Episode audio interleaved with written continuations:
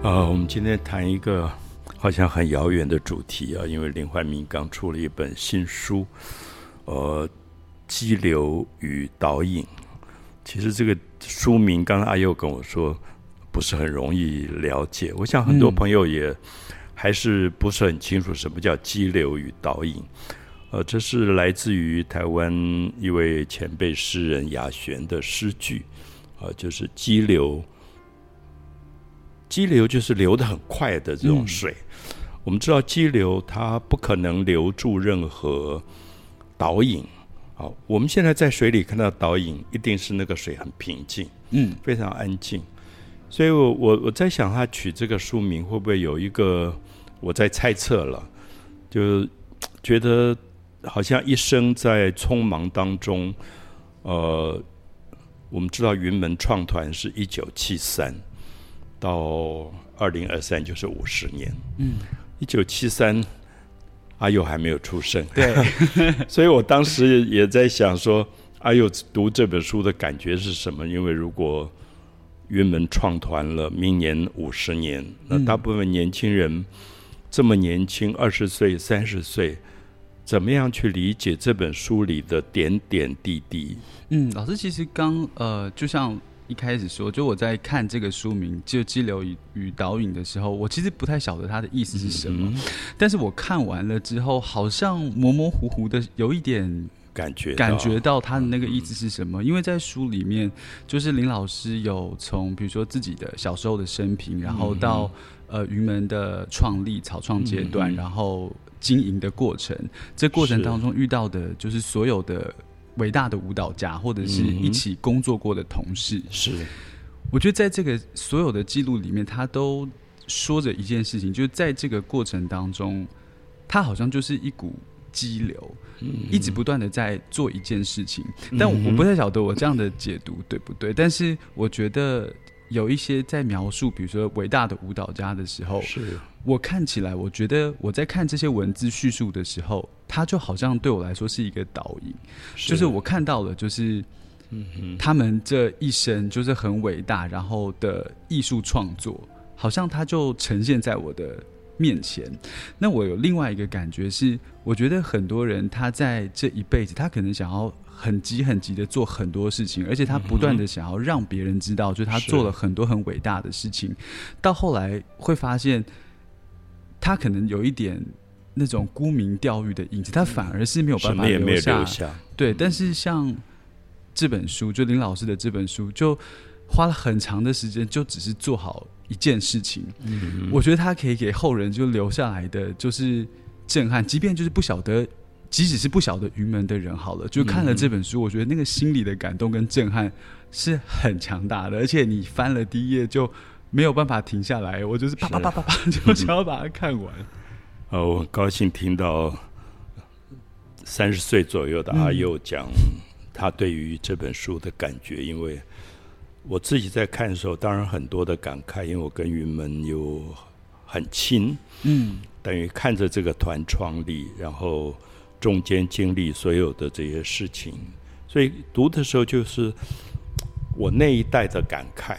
嗯，可是我常常觉得感慨其实没有什么太大的意义。那我我是觉得一本书，呃，如果讲了半世纪、五十年来，不只是云门，我觉得其实是世界发生的很多的事情，台湾发生的很多事情，那。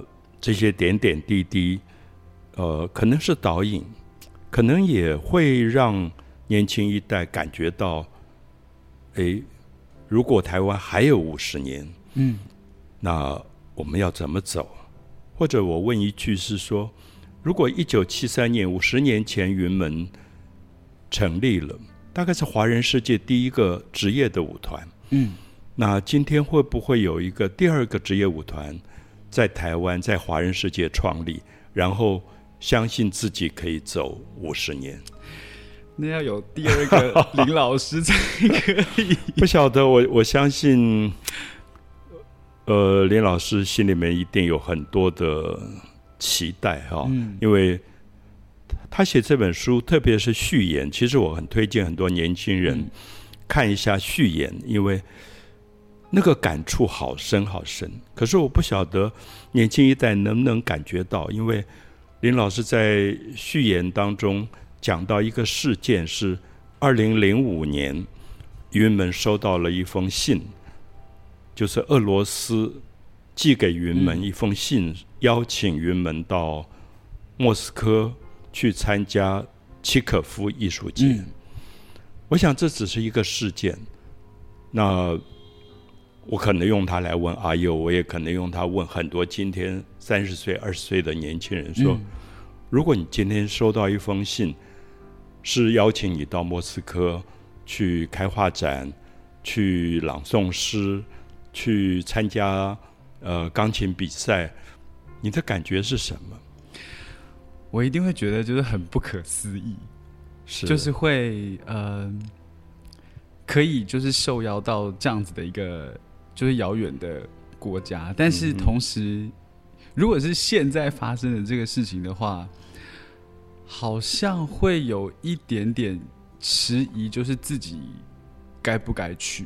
是对，因为。就是战争，对战争，就是俄罗斯的现在的，就是大家的这个心目中的就是形象，会好像会有点迟疑这件事情。所以我想，我很推荐年轻朋友读这本书，先读一下序。我想序里面有很深很深的感慨，嗯，而那个感慨，我有点怕年轻一代不懂，因为他提到这件事情以后，二零零五年云门就真的飞到了莫斯科。演了第一次的演出就是《水月》，那他提到说，他觉得像做梦一样。嗯，那刚才阿佑也用到一个字叫“遥远”，就是什么叫做遥远？因为如果以地理空间来讲，俄罗斯真的那么遥远吗？嗯，今天飞机飞去，它的空间距离跟我飞去法国差不多。所以我想，阿佑刚刚讲的遥远，其实更重要，可能是一个心理上的距离。就是我们有时候跟一个人觉得好遥远，其实绝对不是空间的问题。这个人可能在你的面前，可是你觉得好遥远。我想夫妻之间，呃，亲子之间，有时候都会有这种感觉，就是那个遥远，常常是我们在心理上做了一道墙。嗯，因为。我读到那一段，我心里面也有很大的感触，因为我在中学的时候，台湾到处看到一个标语，很大很大的字“反共抗俄”。嗯，那现在年轻人看不到这个标语了，所以也不会了解那个抗俄就是对抗俄罗斯。嗯，所以俄罗斯一直是一个坏蛋的角色，就是说在政治上他已经被贴了标签。你不可能跟他是朋友，你不可能跟他和好，你不可能到他那边演出舞蹈，不可能到那边演奏钢琴，不可能到那边读文学作品。所以，我想心理距离上遥远。有一天，二零零五年，云门忽然收到了俄罗斯的邀请，要去演出的时候，真的心里有很大的突兀。其实那一次，二零零五年，我跟云门一起去了俄罗斯。嗯。我们在莫斯科机场的时候，我心里还很恐惧。当我拿着一个中华民国的台湾护照的时候，我忽然想到所有的反攻抗俄的标语，以及所有的童年、青少年时候对俄罗斯的谩骂、嗯诋毁。你觉得你怎么会来了这个国家？嗯，可是我必须说，水月在那边演出，全场站起来鼓掌。他们对于一个来自台湾的舞团的演出，这样子赞美的时候，你真的会心里很大的感动。你也会觉得，原来人与人之间所有的遥远是可以拉近的。嗯，这有点像很多的伟大的文学家，像托斯泰，他们都说，人与人在政治上不断的会被分离，会对立。会彼此攻击、谩骂，变成战争。可是，只有文学、只有艺术、只有美好的东西，可以把这个墙打开，对，然后让人彼此拥抱，可以和好。嗯，那所以我一直推荐大家读这个序，是因为我觉得这个序今天读起来可能特别有很深很深的感慨。可是我不晓得，因为刚刚阿佑也提到，刚好是乌克兰战争发生了，所以你又感觉到整个社会里开始出现了要骂俄国的那个情绪出来了。可是什么叫做俄国？那谁能够代表俄罗斯？嗯，当我读托尔斯泰，当我听柴可夫斯基的音乐的时候，我觉得那是一个伟大的民族。嗯，他们用这么美好的事物丰富了人类的文化遗产。可是，如果讲到政治，讲到政客，讲到发动战争的人，哪个国家没有？哪个国家没有发动战争的人？嗯，那我要恨的到底是俄罗斯，还是？战争本身，我觉得这个时候大概变成了一个很大很大的为难。嗯，我也期待读这个序言的年轻朋友能够试试看，在情绪当中安静下来，能够知道自己对世界和平的一个责任。嗯，因为我这样讲，其实我很大的感慨，就是说，七二年我出国以前，我是在台湾一个仇恨的教育。长大的反共抗恶，反共跟抗恶反抗，当然是因为你有敌人。嗯，你一直设定了敌人。等到我到一九七二年，我到巴黎读书的时候，我看 Tarkovsky 的电影。Tarkovsky，，俄罗斯，我在台湾听都没有听过一个导演的名字。然后他拍了，呃，俄国。中世纪时代的鲁布列夫的一个画家的传记，我非常被他感动。他的那个画面好安静，就俄罗斯有一种其他民族很少有的沉重。我想地方够大，冬天够冷，所以人好沉静。可是，在那个沉静的压抑底下，又有一种伏特加酒的那种热烈，嗯，就是很爆裂的那种情绪。我想这些。当你读他的文学或者听他音乐的时候，你其实都可以感受得到，他没有好坏的问题，就是你不能说柴可夫斯基的音乐对或者不对，他的音乐里面有伟大的包容，他的音乐里面也有非常激情的狂热的东西，嗯，那这个就是代表一种民族的一个一个特质。那我想。我还是希望读完这个序，很多朋友能够知道，俄罗斯在世界文学史、音乐史上，还有，我想林怀民老师最重视是舞蹈史。二十世纪初有一个迪亚基列夫舞团，如果没有这个舞团，我们知道现代舞可能要晚多久。所以他去俄罗斯最大的感动是这个舞团。创造了像尼金斯基这样的舞者的角色。尼金斯基创造了《春之祭礼》，用斯特拉文斯基的音乐创造了二十世纪初最伟大的一个舞蹈，叫《春之祭礼》。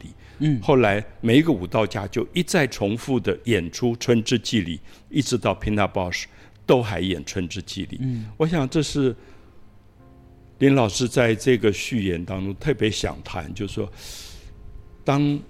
你周边的人都在谩骂、诋毁俄罗斯的时候，你能不能重新想到柴可夫斯基、托尔斯泰、尼金斯基、肖斯塔科维奇这种伟大的名字？对，有这么美的东西存在。嗯，所以我们会想到二零零五年在水月的现场谢幕的时候，全场站起来疯狂鼓掌，去赞美一个台湾来的舞团时候。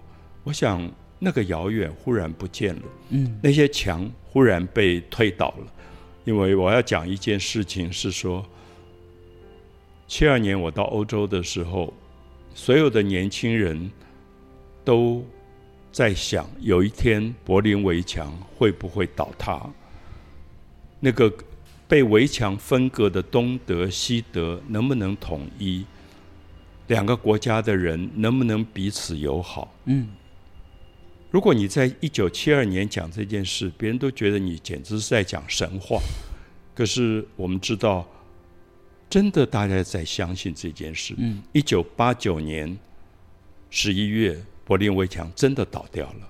我要讲的说，我从一九七二年不断听到说，我们能不能让柏林围墙倒掉？到一九八九年，大家可以算得出来，中中间经过了十七年的努力，年轻一代让那个柏林围墙倒掉了。嗯，我想那个晚上，几乎我们身边朋友都在哭，大家都觉得你不相信的一个人跟人这么遥远的东西，这么冰冷、残酷的分裂的东西，竟然它倒掉了。所以我像林老师在写这个序的时候，其实在期许今天二十岁、三十岁的一代，相不相信接下来的十七年，嗯，你可以创造一个不同的世界愿景，嗯，有新的和平出现，嗯，那所以我我很高兴今天跟阿佑谈这件事，因为我们是两个不同时代的人，嗯，而在这两个不同时代里，我们怎么样子？世代跟世代其实也很遥远。嗯，我们知道有很多相隔了二十年、三十年的世代，彼此就不能沟通的。可是我多么庆幸，有一个跟我不同时代的阿友可以跟我。嗯，讲话没有觉得你简直是 LKK。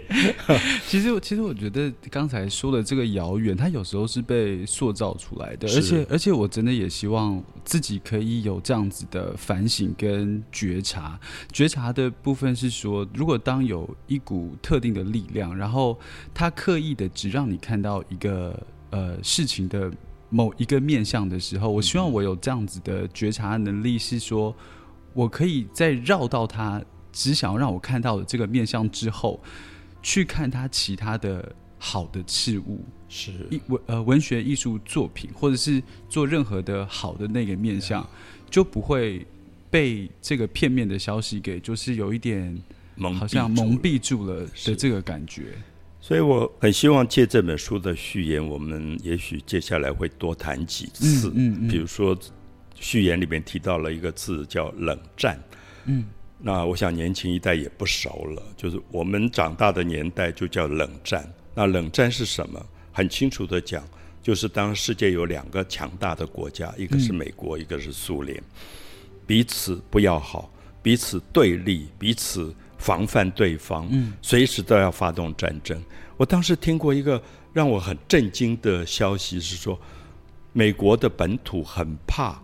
苏联的核子攻击，因为如果核子一攻击，你就完蛋了。嗯，所以他们二十四小时有飞机在空中环绕，嗯，永远不落地。是说，如果万一本土被攻击了，马上指令上去，这个飞机上弹的核弹头就要对准莫斯科。这是我青少年时候听到的事情，我不知道它确实还是不确实，可是。现在想真是恐怖，对，好恐怖。然后也想，那个冷战多么可怕，因为当时我回想起来，我看的所有的零零七的电影里面的坏人都是俄罗斯人。嗯，那我印象里面很深，就是那个美国有钱人家的管家，竟然是卧底的俄罗斯间谍，然后他的鞋子里面竟然会有刀子跑出来，我到现在都印印象深刻。嗯，那我的意思说，我们不知不觉。